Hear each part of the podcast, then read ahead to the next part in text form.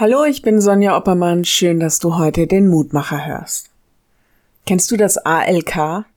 Das After-Lunch-Koma?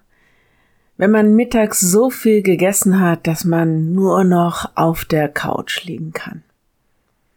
Eigentlich ein ziemlich klares Zeichen dafür, dass es jemandem sehr, sehr gut geht. Jedenfalls ziemlich viele von uns, die heute hier zuhören, haben alles, was sie für das Leben brauchen.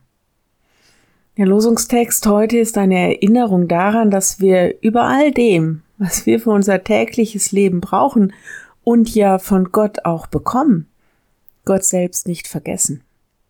Da heißt es, wenn du nun gegessen hast und satt bist und schöne Häuser erbaust und darin wohnst, dann hüte dich, dass dein Herz sich nicht überhebt und du den Herrn, dein Gott, nicht vergisst.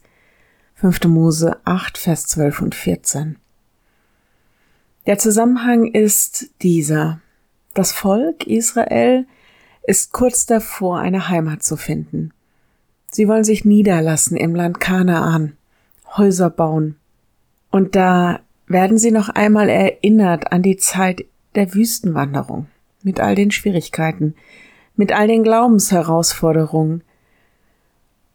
Ist das so?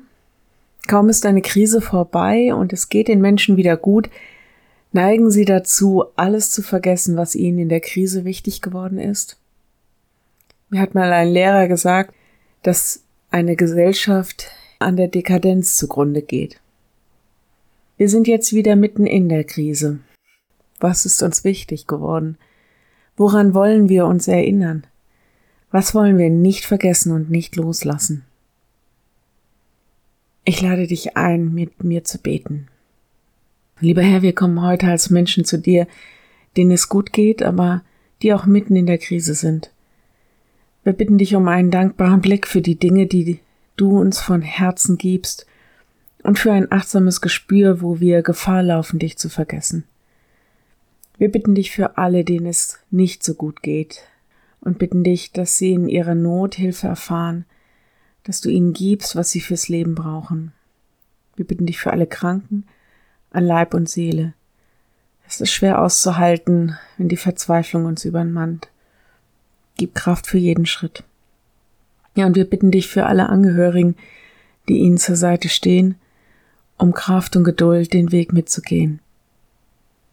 Und erinnere uns Menschen daran, dass wir unser Leben dir verdanken und dass es uns nicht selbstverständlich wird.